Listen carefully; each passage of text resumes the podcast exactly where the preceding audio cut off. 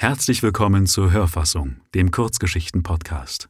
Heute mit Der Duc de l'Omelette von Edgar Allan Poe aus seinen Scherz- und Spottgeschichten. In dieser kurzen, absurden, krassen kleinen Geschichte hat Poe echt sein Frankreich-Rappel ausgelebt. Also es wird viel Französisch geben und ich hoffe, ich komme da einigermaßen unbeschadet durch. Jetzt jedenfalls viel Spaß mit Der Duc de l'Omelette, gelesen von Clemens Weichert. Keats starb an einer Kritik. Wer war es noch, der an Landromac starb? Niedere Seelen. De l'Omelette starb an einem Ortolan. L'histoire en. Steh mir bei, Geist des Apicius. Ein goldener Käfig trug einen kleinen geflügelten Wanderer, ein gefesseltes, rührendes, indolentes Vögelchen, von seiner Heimat im fernen Peru nach der Chaussee d'Antin. Sechs Pairs des Kaiserreiches begleiteten den glücklichen Vogel von seiner königlichen Eigentümerin La Bellissima zu dem Duc de l'Omelette. An diesem Abend wollte der Duc allein speisen, vielleicht Omelette. In der Einsamkeit seines Arbeitszimmers lehnte er lässig auf jener Ottomane, für die er seine Loyalität geopfert hatte, indem er seinen König überbot, auf der berühmten Ottomane von Kadett. Er gräbt sein Gesicht in die Kissen. Die Uhr schlägt. Unfähig, ihre Gefühle zu unterdrücken, nehmen seine Gnaden eine Olive. In diesem Augenblick öffnet sich die Tür leise zum Klange sanfter Musik. Und sieh, der, der lieblichste Vogel steht vor dem geliebtesten der Männer. Doch eine unsägliche Furcht legt sich plötzlich auf die Züge des Duc. Horreur. Chien, Baptiste, l'oiseau, bon Dieu, cet oiseau modeste que tu as déshabillé de ses plumes, que tu as servi sans papier. Unnötig mehr zu sagen, der Duc starb an Ekel. sagten seine Gnaden am dritten Tage nach ihm Ableben. Hihihi, echote der Teufel leise und richtete sich empor. Aber das ist doch Sicherlich jetzt nicht ernst gemeint, gab de L'Omelette zurück. Ich habe gesündigt, c'est vrai, aber mein Lieber, bedenke, du hast doch nicht wirklich die Absicht, solch, solch, wie soll ich sagen, solch barbarische Drohungen auszuführen. Was nicht? sagte seine Majestät. Fix, Herr. Ziehen Sie sich aus.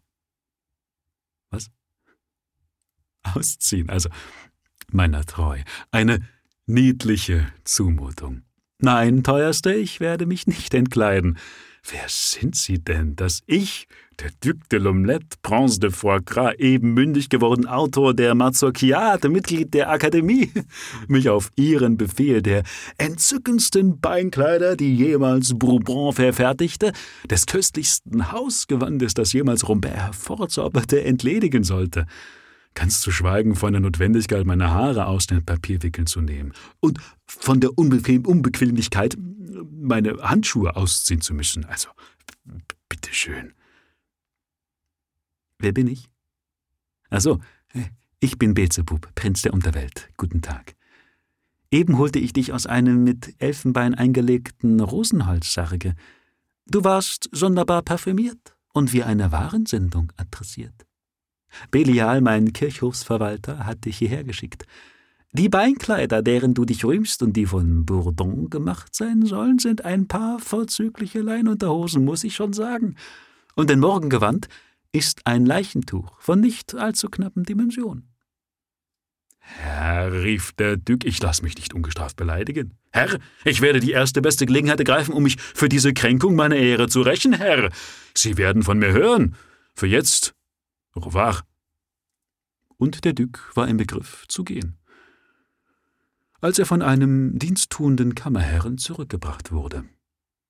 Hierauf rieben sich seine Gnaden die Augen, gähnten, zuckten die Achseln und überlegten. Als der Duc seine Haltung wiedergewonnen hatte, prüfte er seine Umgebung.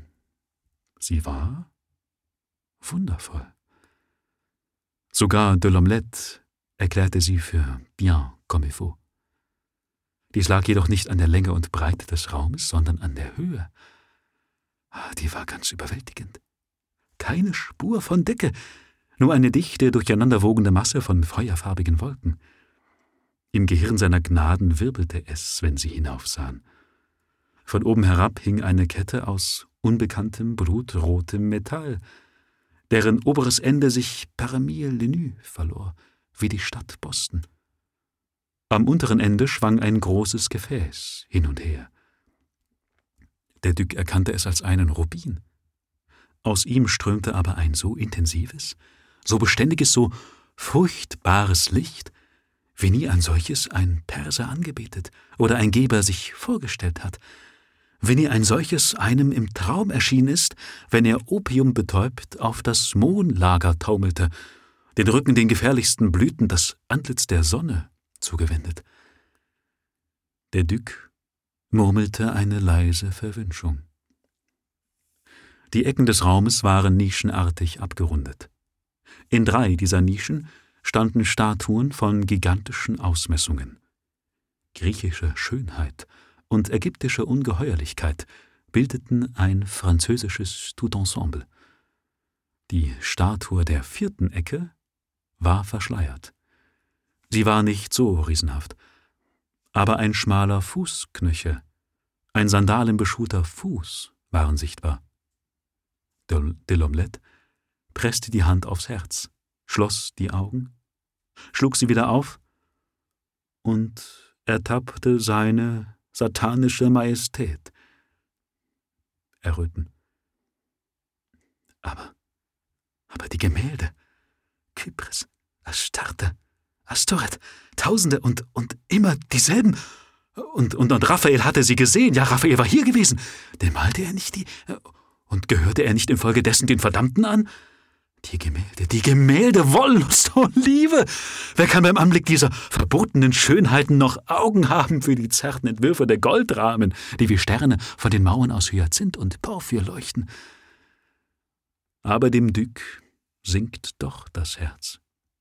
Nicht, wie man vermuten möchte, schwindlig gemacht durch die Pracht, noch auch trunken durch den sinnverwirrenden Hauch all der unzähligen Weihrauchgefäße.